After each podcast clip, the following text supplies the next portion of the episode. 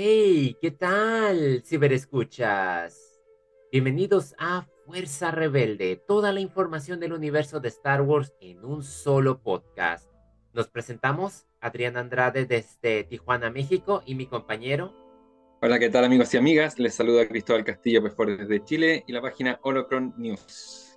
En esta ocasión tenemos la segunda parte del Celebration. Vamos a mencionar en pocas palabras entre algunas novedades, mi compañero estuvo a través de su cuenta de Holocron News, estuvo siguiendo el evento de cerca, viendo entrevistas, anotando notas, haciendo análisis de lo que se podría esperar en lo que resta de este año y el siguiente que viene.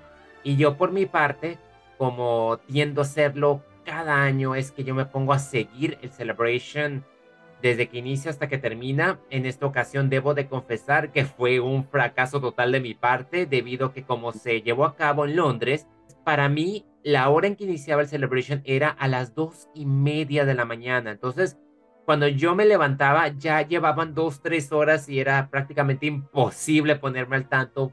Terminé el celebration hasta el martes en la mañana de verlo por completo como una persona que ha visto todos los que han estado desde que iniciaron transmitiéndose en YouTube, lo cual tengo que apreciarles demasiado Lucasfilm por todo el trabajo que llevaron a cabo, por todos los conductores, la forma de operar, porque no es un trabajo nada fácil. Yo creo que este ha sido su mejor transmisión en vivo. Los paneles estuvieron espectaculares, a excepción de algunos que no se nos concedieron, pero mi compañero pues estuvo atento, él nos va a comentar. Entonces, a lo que yo vi de estos cuatro días y la verdad que me crea mucha nostalgia una vez que todo se termina porque es una celebración de Star Wars y uno que es fan se alegra de ver a los actores, a los directores, a los guionistas y también te, te da risa porque hubo también cierta polémica en donde decían, vieron cuando salió Kathleen Kennedy y todos callados y yo como que digo, no estaban callados y en segunda, yo creo que realmente a Kathleen Kennedy le va a importar si le dan una ovación o no. Su trabajo habla por sí sola y todo lo que se nos presentó en estos cuatro días es suficiente para tachar eso de que digan de que Star Wars está muerto. Estos cuatro días fue evidencia total y absoluta de decir, no, ni por cerca va a estar muerto. Al contrario, está más que nada preparado y Kenny Kennedy lo dijo en las mismas entrevistas, no solo en Celebration, sino en IGN, comentó que todos los proyectos que nos están dando han venido remontándose desde años. Inclusive la dirección de Dave Filoni no es algo que fue de un amanecer y dijeron, ah, ya como que te toca dirigir. No, ha sido todo un proceso en planeación. Por eso se escuchan mucho los rumores, pero Lucasfilm nunca ha confirmado nada y solamente lo hace a través de, de Celebration es cuando las noticias se vuelven más oficiales y pese a que todavía no hay fechas oficiales, se puede notar que sí hay bastante trabajo y que en efecto se están enfocando en calidad que en cantidad. Y les aplaudo eso. Catherine Kennedy, como tú dices, trabaja por sí solo. Eh, mucha gente, a raíz de las secuelas, habló, habla de, que fueron un gran fracaso. Económicamente, para Disney, las secuelas han sido pero espectaculares. El despertar de la fuerza todavía sigue siendo una de las películas más vistas de la historia. The Last Jedi está ahí entre las primeras 20. The Rise of Skywalker está mucho más abajo, pero también logró una buena cantidad de dinero. Rogue One también eh, fue muy vista. Quizá el, fenómeno de solo podríamos analizarlo de forma aparte, pero eh, ahí, está solo, contigo acá. Hoy día es una película que a muchos fans incluso no fueron a verla al cine dicen, oh, realmente no era tan mala como yo pensé que podía ser y, está bastante entretenida.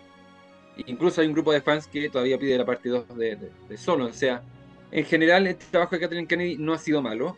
Ella es una de las productoras de The Mandalorian, a pesar de que muchos digan, no, The Mandalorian es solamente el nombre de Fabrice Filoni, no. Kathleen Kennedy, Colin Wilson también están involucrados en la serie. Y la gente todavía no entiende cuál es el papel de ser presidente de una compañía, de una empresa. Muchos decían, no, Filoni tiene que ser presidente de Lucasfilm. Yo no sé si Filoni sabe hacer gestión eh, administrativa, gestión económica, si sabe el tema del negocio, cómo funciona el negocio a Filoni hay que dejarlo y a Fabro hay que dejarlos en su trabajo de crear historias. La gestión, la administración de cómo hacemos esas historias, para eso está Kennedy. Y ella no es una parecida en Hollywood, no es una parecida en el mundo del cine o la televisión. Kathleen Kennedy tiene una carrera muy extensa. De hecho, nosotros hicimos un programa sobre Kathleen Kennedy en su momento. Y muchas de las películas que hemos visto que son parte de nuestra infancia, aunque mucha gente no, porque mucha gente recuerda el nombre del director, ni siquiera del guionista, del, del, director. Para toda la gente el director lo es todo, y no. Muchas de esas películas de la infancia, si ven los créditos van a encontrar el nombre de Kathleen Kennedy. Hablar de una guerra civil en Lucasfilm, de que poco menos que Fabro y Filoni odian a Kathleen Kennedy, eso es mentira. Y de hecho, viendo lo que tú también decías, que hoy día Filoni vaya a dirigir su primera película es en parte también gracias a Kathleen Kennedy. Cuando se empezó a filmar El Despertar de la Fuerza, fue Kennedy la que le dijo a Filoni, anda al set del Despertar de la Fuerza, conversa con J.J. Abrams, aprende un poco de cómo se hace cine live action. Y eh, Filoni fue, si bien no estuvo involucrado en la historia, pero fue y lo mismo pasó con Ryan Johnson. De hecho, en entrevistas, en, hace poco yo publiqué una entrevista, no sé si en Vanity Fair o, eh, Variety, Filoni decía, uno de mis maestros para aprender a hacer cine ha sido Ryan Johnson, con quien todavía tiene contacto. O sea, hablar de esta guerra civil, de que, todo, que hay algunos directores que se odian y todo eso, mentira. Lo mismo pasó con Rogue One, por ejemplo. Filoni también estuvo en el set de Rogue One y también gracias a Kennedy. O sea, la relación entre Kennedy, eh, Favreau y Filoni sigue siendo tan buena. A lo mejor muchas veces tienen diferencias, pero todavía están ahí y todavía los vimos en la Celebration conversando, sacándose fotos. O sea, toda esta imaginación de algunos fans, y lo dije en el, programa que hicimos a propósito de Mandalorian, hay que ya empezar a dejar de lado estas voces de descanonización, de que el humor en Star Wars no va, de que Kennedy hay que prácticamente Kennedy, según estas personas, la han despedido todos los años y todavía está ahí. Así que en ese sentido creo que la Celebration es la oportunidad para tener noticias oficiales, para tener confirmaciones. Y quien estuvo ahí en el primer panel, en el primer día, fue Kathleen Kennedy, presentando a los directores, actrices, directoras que van a construir el Star Wars que viene el futuro. Así que yo me declaro totalmente partidario de Kathleen Kennedy.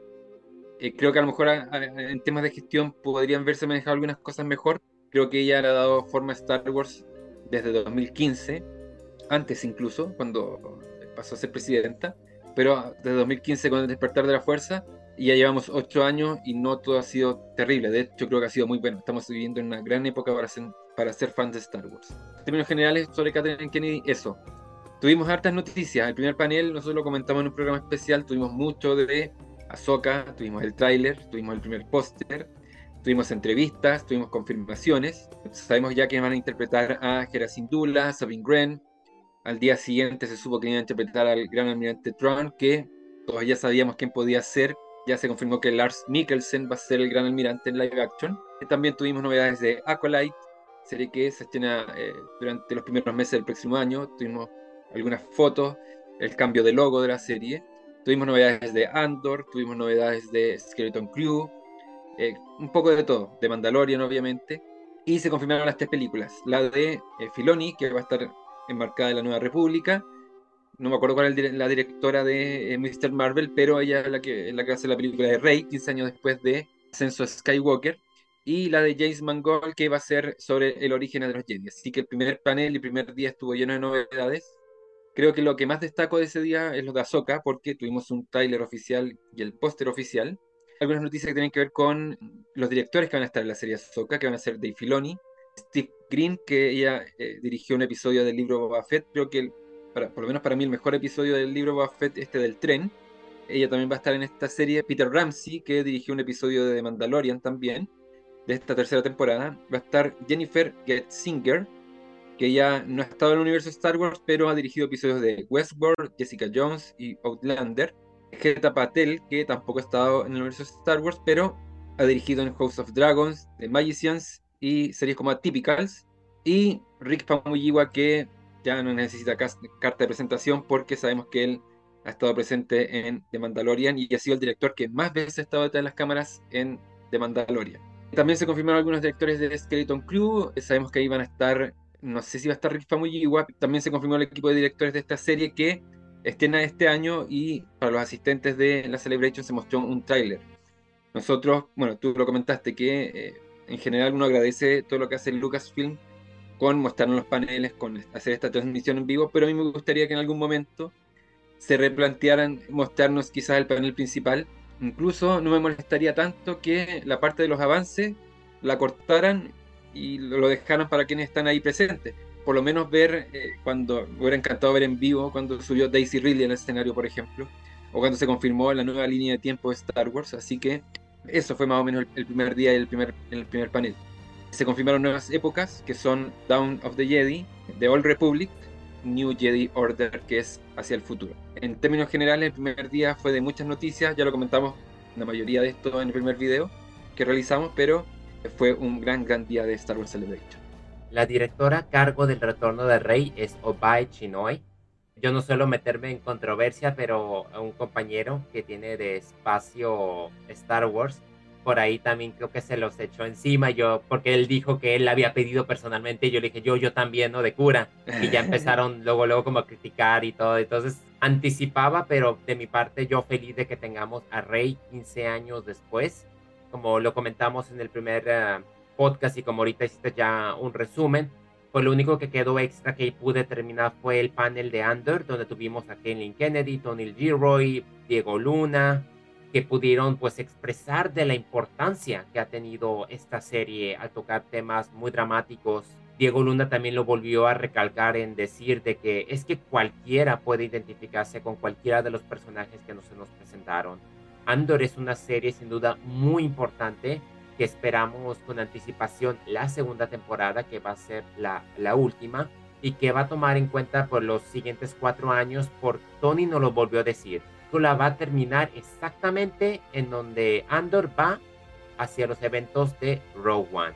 Son como que la versión de Star Wars más adulta, más seria y de la cual más terrestre, por así decirlo, y ver cómo las locaciones fueron inspiradas por los orígenes del incluso propio Diego Luna, por querer darnos esa cultura, que en México, la cultura mexicana inspiró un poquito inclusive a Ferrix por ese aspecto un poco pues no tan bonito, ¿verdad? Que se mostraba en donde él vivía, pero en la forma de trabajar, inclusive el clima frío o extremista, tomando fusión en esta nueva cultura que se está introduciendo en Star Wars, porque pues Star Wars es de todo, lo vuelvo a repetir.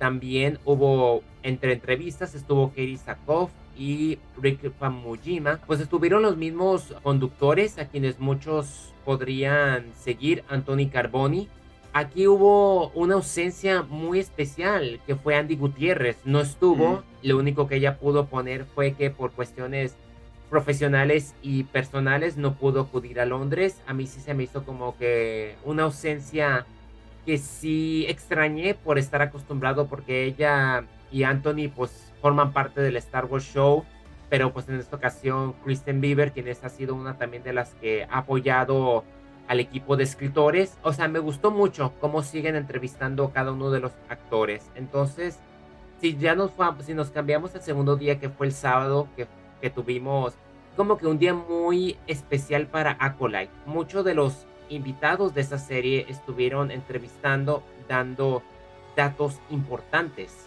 Y también tuvimos a John Favreau y Dave Filoni que tuvieron una ovación, estuvieron hablando de lo que iba a pasar en Mandalorian 3 ay, para mí que fue una entrevista muy buena, la de Rosario Dawson con Mary Elizabeth Winstead y Natasha Liu Bardizo. Entre las tres comentaron su experiencia de cómo fue filmar y de que cómo se volvieron tan amigas en el set de Ahsoka. Cabe destacar que me gustó mucho una entrevista que le hicieron a Ashley Eckstein que le dio seguimiento a lo del año pasado que su sueño era conocer a Rosario Dawson y que justo cuando ella lo dijo se le dio conocerla porque fue invitada al set de Ahsoka y que inmediatamente se abrazaron. Y me gustó mucho cómo se expresó Ashley Eckstein de que diga, de que ella en cierta manera no se sintió como decir, uy, me quitaron el papel de poder brincar a, la pantalla. Pero ella dijo que no, que ella estaba emocionada de que Rosario Dawson tuviese el papel, que es increíble verla y que aparte era como que apoyar mujer a mujer. Me gustó mucho que haya dicho eso es muy bonito de ver en Star Wars de que realmente no hay envidia, no hay nada que sea malo. O sea, realmente quienes trabajan en Star Wars siempre se han expresado que es una familia. Cada uno de los actores inclusive lo destacan y es lo que pudimos ver en el 15 um, aniversario de Clone Wars, que fue el panel donde tuvimos a Matthew Wood, a Dave Filoni que casi, casi lloraba cuando, cuando se expresaba de Ashley Eckstein, de Matt Lanter, de Arnold, de Bradley D, que, o sea, decía las voces. Yo creo que para mí ese ha sido el mejor panel de estos cuatro por los 15 años que representa, ¿no? cuando no vi Star Wars estaba Clone Wars. Y Clone Wars durante sus seis temporadas que estuvo al aire, fue un momento épico que cubría el hueco que nos había dejado el episodio 3, de que dijimos, en ese entonces creíamos que ya no iba a haber Star Wars. Y a través de cada año escuchar la historia de Filoni, de cómo llegó a Clone Wars, cómo fue trabajar con George Lucas, envidia mucho la producción de The Bad Batch, que él dice que él quisiera tener la tecnología de Bad Batch cuando empezó haciendo Clone Wars, pero pues es parte del crecimiento, de la importancia que promueve el producto de animación, que no es nada así nomás. Por eso hizo Tales of the Jedi, porque él quiere darle la oportunidad al equipo de que puedan dirigir, de que puedan crecer y que al estilo de la regla de los Sith se vuelvan fuertes cada vez más. Y es lo que me gusta mucho de la importancia que él le da a la animación y a su equipo, de lo humilde que se expresa de decir que con George Lucas, él curiosamente cuando inició eh, con John Favreau en The Mandalorian, no se había dado cuenta de que estaba preparado para hacer cine sin querer queriendo, que mientras que George Lucas se iba a la animación, él de animación se estaba yendo a live action para mí es un panel que yo recomiendo, que me encantó, aparte de ver la, la risa que tenía Matt Lanter con Ashley Eckstein, nos contaron historias nunca antes escuchadas y como Dave Filoni todavía se pone nervioso cuando Ashley Eckstein habla porque se le tienden a escapar ciertos secretos, inclusive Ashley Eckstein confesó que Dave Filoni le había comentado la forma de cómo iba a morir Ahsoka, comentó todo ese estrés, fue como que un panel muy interesante. Lo único que me quedé como que deseando un poco más fue el del 40 aniversario del retorno del Jedi. Quizá la mejor noticia de ello fue que va a salir de nueva cuenta en los cines y espero la estrenen en mi país para poderla ver. Sería emocionante ver esa película en la gran pantalla. Me gustó en cierta manera tener a Warwick Davis. Anthony Daniels como Ian McDiam nunca pueden faltar y a lo mejor es algo que, que ya no es como que tanto peso para estos paneles porque yo esperaba a lo mejor tener a Harrison Ford o a Matt Hamill. Tuvimos unas palabras y entiendo que a lo mejor ellos no vayan por no querer opacar y darle tiempo a los técnicos. Yo sentí que este es un poquito flojo a comparación con el 20 aniversario de el ataque de los clones del año pasado.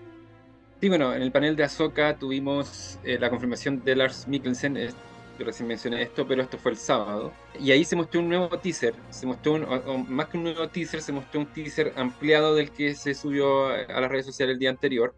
Ahí se pudo, algunos fans pudieron ver el primer vistazo al gran almirante Tron, cosa que nosotros todavía no, no tenemos en HD. Yo hice una publicación con una imagen que alguien subió a, a redes sociales, pero la gente ya pudo verlo ahí en Gloria y Majestad hubo varias entrevistas ahí respecto al panel de Ahsoka, a las actrices que tú mencionaste, Ashley Eckstein, que es un amor, Rebecca Dawson y la actriz que va a interpretar a, Hera Syndulla, eh, que yo no sabía que es la esposa de Iwan McGregor, así que ahí el universo Star Wars también uniendo eh, actores actrices.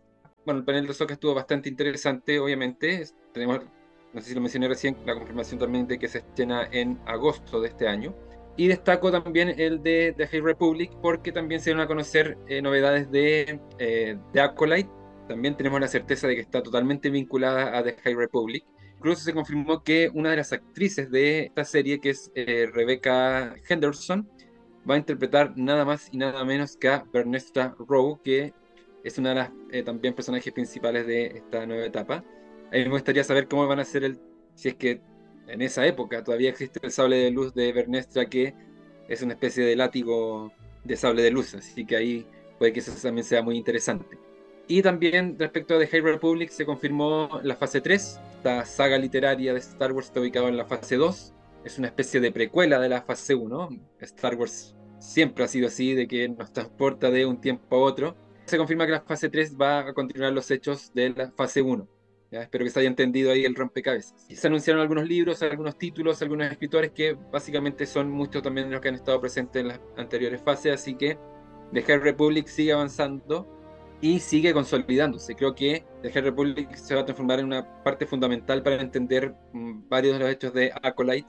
Sabemos que las series en general o las películas están hechas para ser suficientes por sí mismas, pero como tú lo decías en nuestro programa de Mandalorian, va a haber algún momento en que muchos fans que quizás llegaron a Star Wars por The Mandalorian van a tener que empezar a eh, ver o leer algunos, algunas series, algunas novelas, porque todo este universo está integrando de tal manera que es una gran saga, no solamente una gran saga de películas, sino que se está transformando en una gran, saga compuesta por series, por películas, por libros, por novelas, por cómics, etc. Y creo que The High Republic va a ser fundamental para entender también parte de Acolyte, que tiene una pinta tremenda. Así que en ese sentido creo que fue un buen día para High Republic, porque también hubo un panel dedicado a Young Jedi Adventures, que va a ser una serie que ya habíamos anunciado hace un tiempo, infantil, ya creo que eso hay que también dejarlo claro, que se ambienta en esta nueva etapa que es la Alta República y que está enfocada en niños y niñas de, yo me imagino, entre 3, 7 años, pero que también va a ser muy entretenida y que se nota que está enfocada en este público. Ahí también se mostraron algunos libros de esta serie. Me imagino que también van a haber muchos libros para pintar, muchos libros para actividades, muchos cuentos, así que también Young Jedi Adventures tuvo un buen día ligado a esta alta república. Los episodios de Young Jedi Adventure salen el 4 de mayo junto a los episodios de Star Wars Vision, de lo que vamos a hablar un poquito más adelante porque Visions también tuvo su panel, pero esto fue el día lunes, así que durante el día sábado tuvimos eso, más que nada esas fueron las novedades. Ya no, no, no fue un día tan novedoso como el primero, creo que el, primer día siempre el plato fuerte. También hubo paneles, como tú mencionaste, muy interesantes como el de Retorno del Jedi, el de Clone Wars, así que también fue un buen día de Celebration. En el panel del Retorno del Jedi estuvo Billy D. Williams, que no estuvo muy parlanchín, estuvo un poco ahí. Hay que entender que también los actores ya están viejos, o sea, para ellos también un esfuerzo ir a, este tipo de convenciones, ver a mucha gente y todo, pero lo interesante de la participación de Billy D. Williams es que confirmó que va a publicar un libro de memorias que, si no me equivoco, debería publicarse, no sé si este o el próximo año. Así que también para quienes sean fans de Lando Carrician, ahí van a tener un libro de Billy D. Williams. Sí, se me olvidó destacar eso. Yo creo que Billy D. está enfermo, se me figura, como ya parte de la edad. Que cabe destacar que quien fue la host fue Mina Gwen, que recibió una tremenda ovación y me gusta ver cómo se ha vuelto una fan favorite. Ella llevó muy bien ese panel, pese a que yo sentí que faltó un poco más, no por ella, sino por los invitados, por lo que se habló, aunque fue interesante la comparación que hicieron de cómo era hacer las secuencias antes de grabar a cómo se hacen hoy en día de manera digital. Fue nostálgico ver a Warwick Davis, como también su entrevista y mencionar y espero que saquen la segunda temporada de Willow, que es una serie que yo les recomiendo. Si les gustó la película, ese espíritu ochentero continúa de una manera que los efectos especiales brillan como la historia. Igual, Teja Republic se me pasó a hablar de ese panel porque como yo he sido seguidor y he leído desde el Light of the Jedi, fue para mí algo loco tener autores como Katia Gray, Charles Soule, Daniel José Older, Kevin Scott, entre otros. Sea, todos los escritores que yo he leído estuvieron presentes hablando no solamente de la fase que en este momento me encuentro leyendo Cataclismo, que me está gustando, pero de hablar de todas las novelas que van a concordar la fase 3 y que en efecto llega a su fin en abril de 2025, curiosamente con la siguiente celebration. Charles Souls, quien abrió esta fase con The Light of the Jedi, va a terminar con Trials of the Jedi y que va a ser una travesía que todavía falta y me agradó que hayan dicho, nos estamos tomando espacio entre cada novela para darle a la gente el tiempo de leerla sin apuro. Y yo les agradezco bastante eso, porque sí se ha vuelto un poco presionante, digamos, de que estás leyendo una novela y se estrenaron dos a la vez. Como ahorita estoy leyendo esta y hay otra, y el siguiente mes sale otra. Entonces, como que dices, deme como que un poco de tiempo, ¿no? Ya, ya quisiera yo tener, eh, no trabajar o algo para poder pasármela leyendo, ¿no? Entonces, me gustó mucho que vayan optado por ese aspecto y la verdad que fue un panel muy interesante por todo lo que se mostró. También hubo otro panel ese mismo sábado que era el de criaturas, de que literalmente sacaron a alguien de la audiencia, lo vistieron, hicieron la animatronics, todo eso, y fue muy emocionante ver cómo se llevaba a cabo, o sea, todo el trabajo que se lleva a cabo para hacer algo, una marioneta, la verdad que Star Wars está lleno de genios y que Celebration hace muy bien en ponerlos a la misma altura de los actores. Como dices, lamentablemente todos nos fijamos más en el nombre de los directores o los actores como un todo, cuando realmente hay productores, guionistas, asistentes de piso, maquillaje, técnicos. efectos especiales, hay demasiadas personas y este es sin duda la oportunidad que ellos tienen de poder dar a conocer su trabajo. Ya continuando con lo que pasó el domingo, tuvimos el panel de villanos que, ay, yo se los recomiendo porque, o sea, Andy Serkis, Ian McDiarm y Gwendolyn Christie, fabuloso escuchar sus propias versiones, como también de Andy Serkis decir qué era lo que pensaba con regresar a Star Wars, porque todo el mundo iba a empezar a decir de Snoke, ¿no? Fue muy interesante porque toda la audiencia le empezó a gritar No Way Out. Yo creo que era inevitable. En lo personal, son muy buenos villanos. Yo sé que muchos criticaron la mínima participación que tuvo Gwendolyn como Captain Phasma. Seamos honestos, fue el mismo caso de Darth Maul con las precuelas y el mismo caso con Boba Fett en la trilogía clásica. A lo mejor en un descuido vamos a tener una serie con ella viendo lo popular que se ha vuelto y lo emocionante que está de participar en este proyecto. A mí me encantaría tener una serie de Phasma o quizás aparezca en Mandalorian. Nunca se sabe. Podría estar en esta línea de tiempo mientras nos vayamos acercando. A cabo no sabemos la edad de Phasma, así que podría estar jovencita ahí. También tuvimos el avance de Jedi Survivor. El videojuego se ve espectacular. Yo no sé cómo voy a hacer para robarme un PlayStation 5. Pues ya veré cómo le voy a hacer, pero inclusive tener a, a Cameron Monaghan que, que estaba usando como un chal. Un poncho. poncho. sí es cierto. Yo tengo uno similar a él y me gustó mucho porque yo dije, sí, concuerdo con él. Lo mejor de Jedi Fallen Order fue el poncho. ¿Y cómo no va a haber ningún poncho en el siguiente juego? La verdad que me gustó mucho lo carismático que es. Tuvimos la entrevista con Vivian Lira, la pequeña princesa Lea. Se dio el panel a la vez de Obi-Wan Kenobi, teniendo este como que repaso al pasado de que me gusta cómo se expresa la pequeña. Tiene una moda de, de hablar y cómo tener a Deborah Show, Iwan McGregor, Hayden Christensen, que recibió una ovación y también lo hicieron llorar en varias ocasiones me recordó bastante lo mucho que amé esta serie, que, que me sigue gustando, que yo sé que ha sido de las series más criticadas, pero después de ver algunas escenas, de, escuchar sus experiencias en el set, de tener ese espíritu de las precuelas, la verdad es que yo no me fijé en lo absoluto en eso, yo simplemente dije, me da unas ganas de volver a ver Obi-Wan Kenobi y yo sé que por el momento no se ha mencionado una segunda temporada, no están los planes, pero podría a lo mejor en un par de años más volver al escenario. Sí, mira, respecto a lo de Obi-Wan Kenobi, voy a partir con eso. Eh, a ver, lo que dijo Kathleen Kennedy es que hoy día en desarrollo no hay una segunda temporada, pero todos sabemos el entusiasmo de Iwan McGregor por volver. O sea, él, mencionó que él volvería nuevamente a interpretar a Obi-Wan Kenobi, no solamente en una serie protagonizada por él, sino que quizás en otra producción. Kennedy dijo, no hay una segunda temporada en desarrollo, pero nunca se sabe. Y ese nunca se sabe, obviamente deja la ventana abierta para quizás en el futuro hacer una serie. Podemos incluso pensar en un Obi-Wan mucho más viejo. Creo que Iwan McGregor podría dar con el personaje, no tiene que ser ahora. Eh, podríamos pensar en un eh, Obi-Wan que no vi cuando Luke tenga 12, 15 años. O sea, hoy día vimos a un Luke y una Leia muy pequeños, 10 años si no me equivoco. Podrían pasar 5 años más o 6 años más. El tema es que hoy día tenemos muchas series en producción. Entonces agregar una segunda temporada de Obi-Wan Kenobi creo que para los planes de Lucasfilm no está, pero insisto, ese, pero nunca se sabe, que dijo que Kathleen Kennedy, obviamente no es un no rotundo. Creo que lo van a plantear en algún futuro y no creo que sea la última vez que veamos a Iwan McGregor como Iwan Kenobi. Así que en ese sentido, yo no estaría tan pesimista. Sí, también tuve un, viendo un, rato el, panel de Obi-Wan Kenobi, me encantó lo de Vivian Lira Blair, a pesar de ser tan pequeña, es muy, como decimos acá en Chile, muy puntuda, tiene mucha personalidad, así que eh, también me gustaría verla en un futuro como la princesa Leia, quizás en unos años más.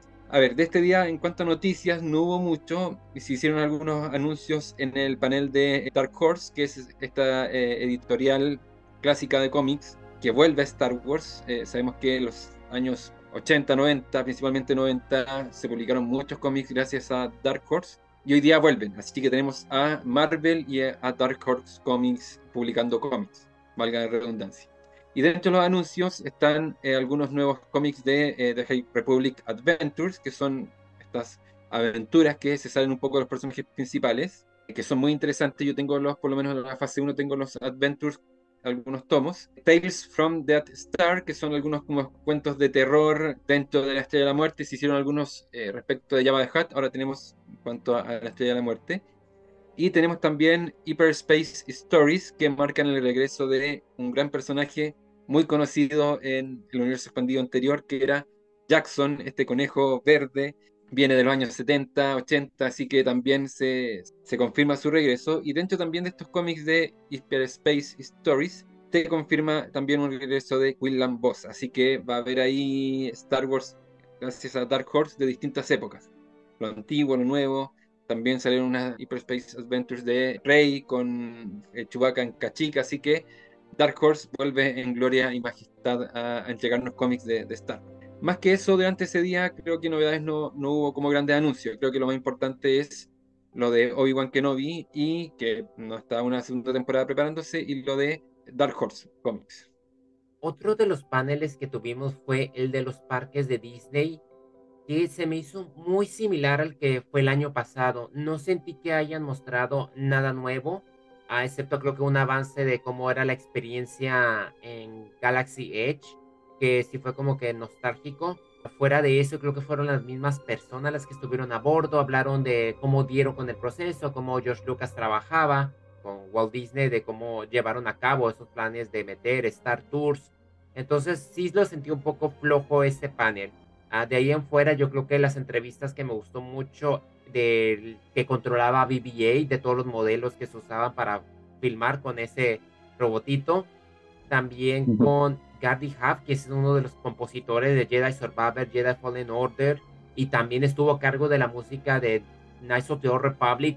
Ah, se me había olvidado porque yo escuché en muchas ocasiones el soundtrack y también para quienes lo jugaron, la música de Jedi Fallen Order es muy, pero muy buena y me encantaría que en el futuro lo pusieran a cargo de series, no solamente en este caso de videojuegos de Star Wars, porque a veces son las canciones que yo uso, en especial para este podcast de Celebration. Me he ido mucho a la canción temática de Kel Cestis porque ha sido como que me gusta mucho la melodía. Tiene como que un estilo de rey, pero un poco más medieval, aventurero e ingenuo.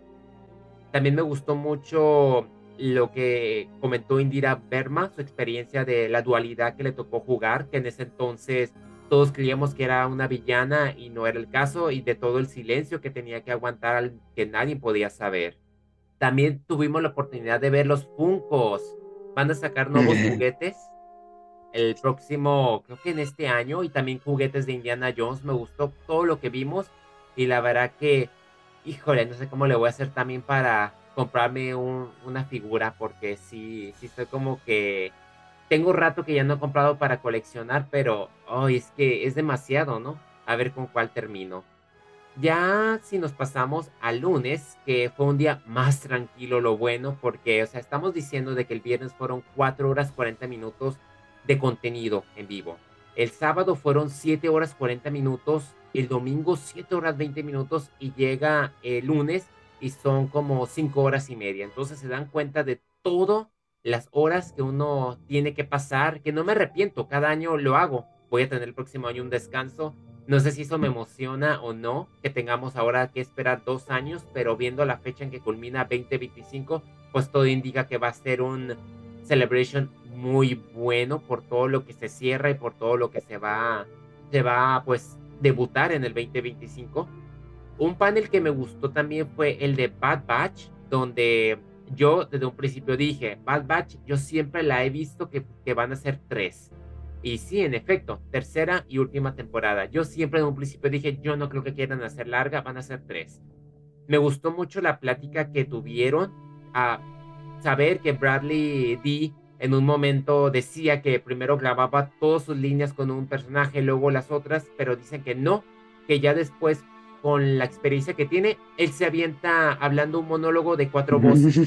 y eso es muy impresionante. Y me gusta mucho el, carisma o la química que tiene con Michelle, quien hace la voz de Omega. Es que son muy tiernos.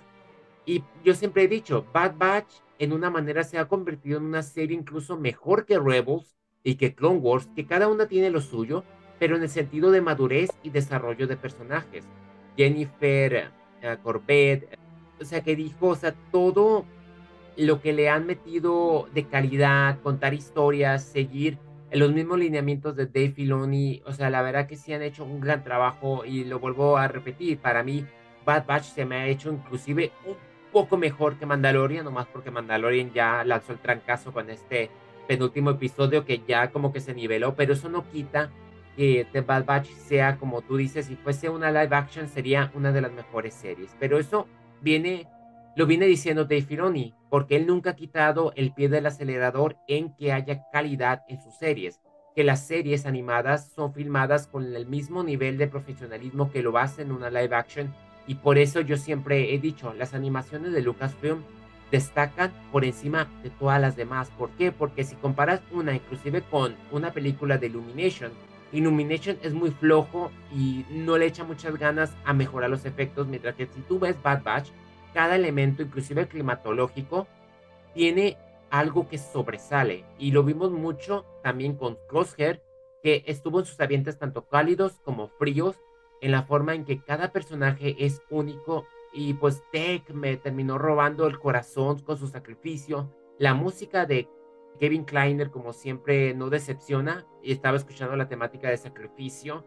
Este panel yo se los recomiendo bastante. Y también cerramos con el panel de visión, segunda temporada, donde tengo que confesar que de los nueve que presentaron, porque fueron los directores de los nueve cortos, los estuvieron de tres en tres, el que más me llamó la atención, y yo creo que a lo mejor te va a crear cierto orgullo, Chris, fue el de Chile, por lo que dijo.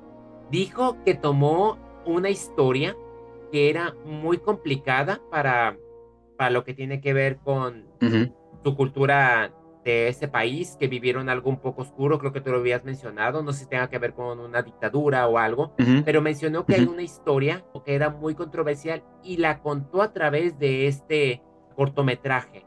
Mencionó mucho el amor que tienen Star Wars, pero el amor por mostrar las personas que viven alrededor. Entonces, para mí, me quedé como que decir, tengo que ver cuál fue su visión y cómo adaptó esa historia que no se puede contar fácilmente en su país y hacerlo a través de Star Wars es como, wow, que de estos cortometrajes Lucasfilm puede ponerle el ojo a uno de ellos para futuros directores de sus series. Imagínate, si empiezan desde, desde series animadas, hacia dónde pueden crecer. No nos pudo faltar la charla que nos da Doug Sheehan, quien está a cargo de los aspectos técnicos, en esta ocasión hablando de cómo fue el arte conceptual y los diseños de Obi-Wan Kenobi como parte de la temporada 3 de Mandalorian como siempre me encanta mucho ver su exposición, poner las diapositivas. Se siente como, cual, como cualquiera, como una presentación PowerPoint, por así decirlo, pero sus historias, sus experiencias, lo que narra, de los diseños. Ralph, Ralph, Me gusta mucho y cómo tiene que tomar los elementos de las precuelas o cómo tiene que fusionar con la trilogía clásica para entregarnos algo nuevo, fresco, o cómo tiene que cambiar, cómo todo el equipo tiene que estar presente. Sí, mira, eh, creo que tú ya resumiste súper bien todo lo que había pasado en ese día. Fue un día más tranquilo, efectivamente. Y ahí lo que tuvimos fue la confirmación, como tú mencionaste, de que Bad Batch llega hasta su tercera temporada y de que se va a estrenar el año que viene. O sea, no vamos a tener que esperar tanto tiempo. Yo lo mencioné en el, podcast que hicimos, o los varios que hemos hecho de los episodios de The Bad Batch. A mí, The Bad Batch fue una serie que fue encantando con el tiempo. O sea, yo, cuando se anunció en su momento, no me interesó tanto no soy un gran fan de, digamos, de, sí de la animación, porque Rebels me gustó mucho, pero más que nada de Clone Wars, la he visto y todo, pero eh, poco a poco de, de, Bad Batch me fue enganchando y hoy día me parece una serie maravillosa, o sea, creo que lo que hicieron con la segunda temporada, la primera me gustó mucho también, pero la segunda me pareció magnífica y creo que el nivel de seriedad con el que se lo tomaron también es notable. Y me apena un poco que lleguemos a una tercera temporada porque creo que también hay muchas historias que contar. Lo mencionamos también cuando hablamos del último episodio de Bad Batch, tengo la impresión de que esta última temporada va a ir directo ya a lo que tiene que contar y no vamos a tener estos episodios que muchos consideran de relleno, que a mí también me gustaba. Así que ya esperando esta última temporada de Bad Batch, quiero saber qué pasa con Omega, sabemos que quedó ahí toda la, historia muy incierta, quiero saber qué pasa con Crosshair. Como ya hemos mencionado también respecto a los paneles anteriores, algunos afortunados y afortunadas pudieron ver un teaser de la tercera temporada, así que vi algo por ahí que se grabó con un celular, pero había unas cabeza, entonces como que se veía las imágenes medio cortadas, pero algo alcancé a ver. como siempre decimos, los trailers nos pueden mostrar algo que después no es, pero en general se veía muy bien. Así que, como dije, ya esperando esta nueva temporada de, de Batman. Visions también, eh, como tú lo mencionaste, lanzó su póster oficial y su trailer oficial y aquí tenemos varios cortos, son nueve de varios países, Japón, Corea del Sur, Nueva Zelanda, Chile, España, no, no me acuerdo cuáles son los demás, se ve bien diverso, a diferencia de eh, la temporada anterior que si bien también eran el estilo de animación era diverso, todos sabíamos que era enfocado en Japón ahora tenemos alrededor de todo el mundo. Y Chile ahí está presente, así que también esperando a ver cómo cuentan esta historia. El, director de, este corto de, Visions es Gabriel Osorio. Él junto, no, me acuerdo el nombre de su compañero de trabajo, pero ellos ganaron un Oscar en, corto animado con Historia de un oso, que es un corto que se enfoca en la dictadura chilena que se vivió hace ya, va a cumplir 50 años este. Creo que también lo van a enfocar por ahí, un, episodio de nuestra historia lamentable y todo, enfocado en el universo Star Wars, que también tiene muchos elementos de eso. Obviamente, cuando uno ve la trilogía original, ve a una dictadura ahí con el imperio y todo, eh, toda esta rebelión que lucha por la libertad y la justicia y la democracia en la galaxia. Así que también muy interesado en ver Visions, que estrena el 4 de mayo, el día de May the Fourth be with you junto también con los cortos de Young Jedi Adventures, que también se lanzó un trailer ese día. Curioso, porque yo pensé que lo podrían haber lanzado el día que se habló de Young Jedi Adventures, pero lo lanzaron el último día. Y ahí también echemos un vistazo a lo que va a ser esta serie, que, como mencioné anteriormente, es una serie infantil. Creo que muchos fans se la están tomando así como, ay, ¿por qué hacen esta cosa tan infantil? La serie es infantil, está enfocada en niños y niñas que recién están descubriendo Star Wars, que probablemente si tú a un niño de 4 años, 5 años, o incluso tres años le pones la amenaza fantasma o a New Hope o el despertar de la fuerza, probablemente no la termine, porque son niños. Aquí tenemos un material que va a ser exclusivo para ellos y ellas para que puedan eh, adentrarse en este universo. Así que también muy feliz por, por entender que Star Wars abarca muchos públicos, muchas edades y muchos gustos. Así que también ahí el 4 de mayo tenemos Young Jedi Adventures. Y también la gran noticia del día probablemente sea que la Celebration va a tener una versión el próximo año vamos a descansar como tú dijiste, y se traslada a Japón el 2025. Así que ahí, bueno, Japón es un país que viajar y estar allá es bastante caro, pero ahí los que quieran ahorrar, yo lo voy a hacer por si acaso, a ver si alcanzo, voy a también ahorrar a ver si puedo llegar a Japón en el 2025. Cuando se anunció esta, esta sede para, para Celebration, empezaron a salir varios grupos de fans de Latinoamérica para saber qué pasa con nuestro continente, incluyendo también obviamente México, que no hay una celebration en México, puede ser, o en Brasil, que son lugares o países más grandes, eh, porque creo que también nos merecemos como fans una celebration que pueda estar más cercana, ya sea por distancia geográfica o por idioma. Así que ojalá ahí Lucasfilm empiece a escuchar los llamados porque hemos tenido en Europa, en Estados Unidos, ahora en, en Oriente. Creo que también sería justo una celebration acá en América Latina América del Norte, en, México, así que ojalá, cruzando los dedos y ya imaginándome que esa Celebration 2026 o 2027 pueda ser en, nuestro continente. Creo que la Celebration 2025 va a ser muy importante también, vamos a tener el final de The Mandalorian, yo no sé si la cuarta temporada de Mandalorian se estrena el próximo año, me da la impresión que no, puede que llegue el 2025 y puede que tengamos ya los primeros adelantos de las películas que se anunciaron, así que Ahí algún trailer especial va a haber durante la Celebration 2025 y futuras series. Sabemos que Andor termina el próximo año, así que ahí va a quedar un espacio. Sabemos que hasta la serie de Ahsoka, que probablemente también tenga más temporadas, Skeleton Crew, quizás lo de Obi-Wan Kenobi, no saben, pero creo que la, Celebration 2025 también puede ser muy especial en cuanto a anuncios, ver los finales de las series que eh, se están emitiendo actualmente. Así que tuvimos una muy buena Celebration con anuncios para todos los gustos, para todos los públicos, así que creo que como lo dijimos al principio, Star Wars está en buenas manos y estamos viviendo una gran M. ¿Te dices cuenta que ya no va a ser de cuatro días? Sí, va a ser solamente tres días la próxima Celebration.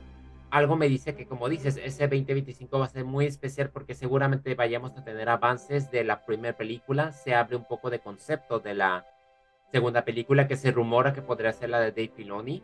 Y a lo mejor se nos revelan nuevas series.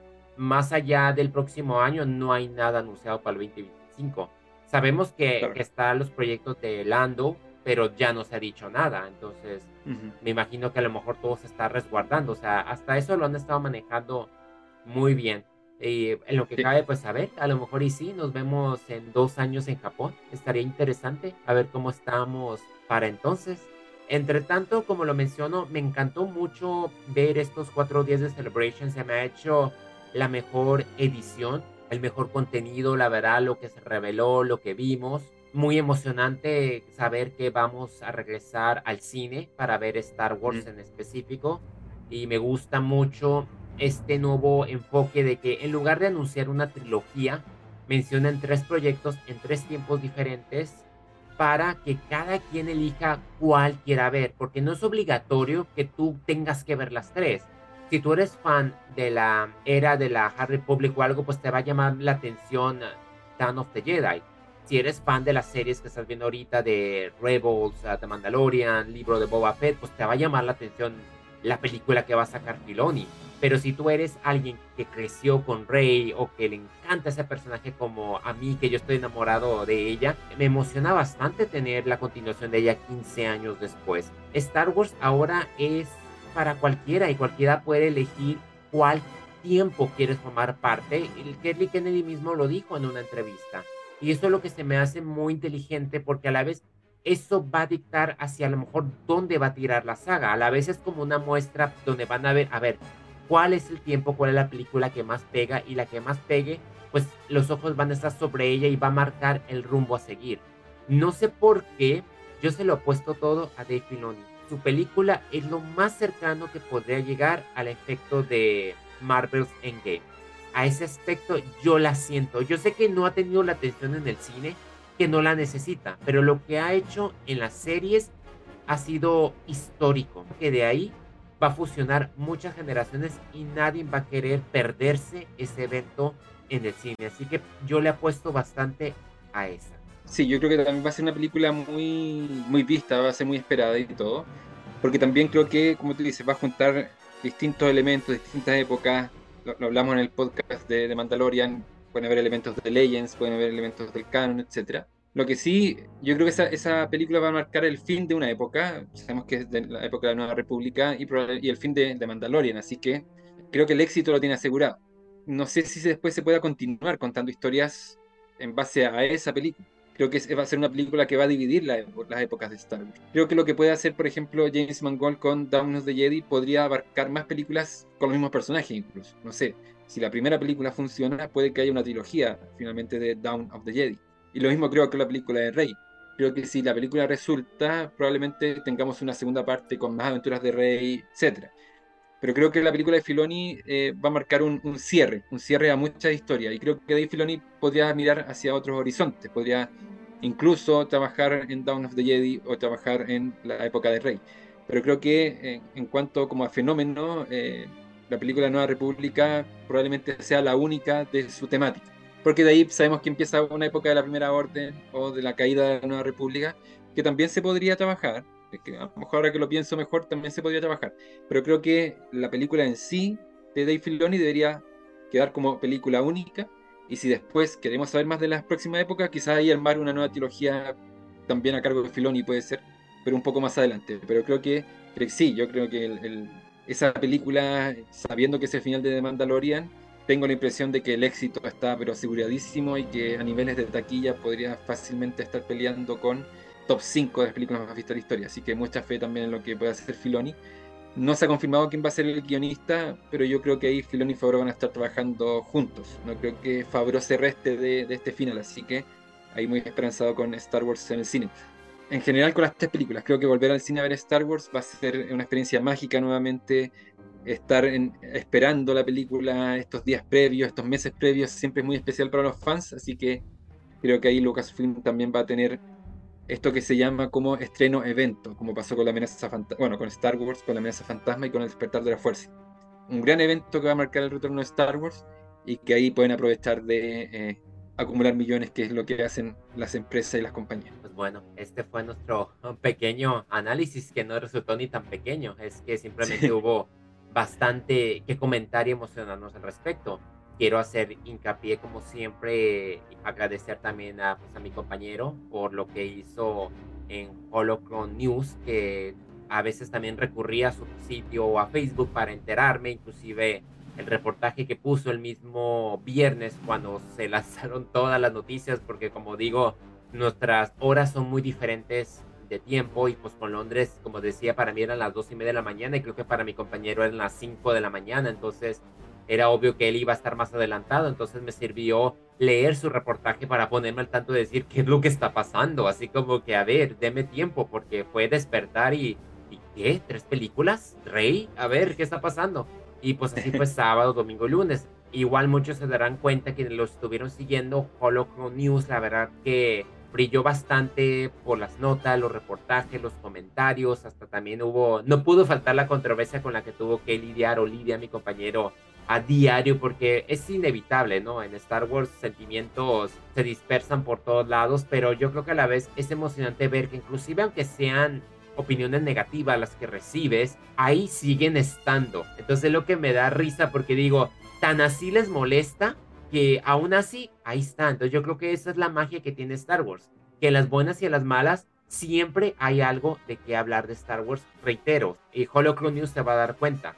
Star Wars realmente no está muerto y ni está cerca de estarlo. Al contrario, tiene vida y parece que, que así se va a quedar por bastante tiempo y lo único que hay que hacer es disfrutarlo. Y una forma de disfrutarlo es pues a través de Holocron siempre agradeciendo el, reconocimiento a la página. Y como tú dices, tenemos para todos los gustos, tenemos para todas las edades. Creo que enfocarse siempre en lo malo o lo que no te gusta, en el fondo es dañino no solamente para quienes están leyendo o para el demás público, sino que para uno mismo. Si algo no te gusta, como tú dijiste, van a haber tres estrenos enfocados en épocas distintas, puedes ver una, otra no. Creo que ya con tanto material uno puede elegir, nadie te obliga a consumir algo que no te gusta. A mí lo que me llama la atención es que, claro, puedo publicar 10 noticias de algo que a alguien le gusta y una de algo que no le gusta y va a comentar específicamente la que no le gusta y dejando de lado las que, las que sí, las que podrían ser. Entonces, hay que disfrutar de Star Wars. Star Wars es una saga de fantasía, es un mundo de ficción, son, unas, son películas, series, es algo que nos abstrae de nuestra realidad, estrés del trabajo, los problemas que uno puede tener. Entonces, esto es para disfrutar, es para conversarlo, para disfrutar, para compartirlo y creo que eh, lo que hago yo por lo menos en Holocron News es tratar de enfocarlo en ese, en ese punto, no como otras páginas que se enfocan en lo negativo, en estar quejándose, no, aquí disfrutamos de Star Wars. Y en Fuerza Rebelde también lo hacemos, así que siempre estas conversaciones junto a Adrián eh, son muy entretenidas, eh, compartimos nuestra pasión por esta saga, también estoy muy agradecido de eso porque él fue quien dio el primer paso para que Fuerza Rebelde existiera. Así que, como decimos, Fuerza Rebelde va a existir por mucho tiempo porque aquí nos concentramos en disfrutar de esta maravillosa serie. Ya estamos por culminar la última temporada de Mandalorian, así que quédense al pendiente del podcast que hablaremos del último capítulo, como también de la temporada en conjunto, también de Bad Batch. Probablemente tengamos un especial de Visions con Young Jedi Adventures. Estamos como que viendo, a lo mejor sería manejarlo en uno o dos podcasts así nomás sencillo, porque pues sabemos a la demografía a la cual va dirigida, lo cual no es queja alguna, porque sí, de que la voy a ver, la voy a ver por lo menos yo, y de que la voy a disfrutar, estoy muy seguro que sí, porque ya saben que hay un niño adentro de cada uno, entonces no tiene nada de malo a veces conectar con nuestro niño. No nos queda más que invitarlos a que nos sigan y por favor comenten lo que sea. Sí, yo como siempre también recomendar las redes sociales de mi compañero Adrián Andrade. Eh, él está en Facebook, eh, Twitter, Spotify, Anchor con su programa de entretenimiento casual, donde él analiza películas, series, música, plataformas. Así que si quieren estar al, día y al tanto con todo el entretenimiento, no duden en visitarlo en sus redes sociales. Él publica videos todos los días, así que está muy actualizado con los estrenos, con los lanzamientos, con los anuncios, no solamente de Star Wars, sino que del entretenimiento en general. Y como mencionó, vamos a estar haciendo un especial de, Mandalorian, obviamente el final de la temporada completa. También tenemos el especial de The Bad que lo tenemos pendiente ahí preparándolo. Y lo que se viene en los próximos meses, que es Star Wars Visions, Young Jedi Adventures, ahí lo vamos a trabajar como mencionó Adrián. Y ya en agosto en la serie Ahsoka. Así que, como decimos, tenemos Star Wars para el rato y para poder disfrutarlo. Así que nos despedimos por esta ocasión. Vemos en los próximos videos y que la fuerza los acompañe.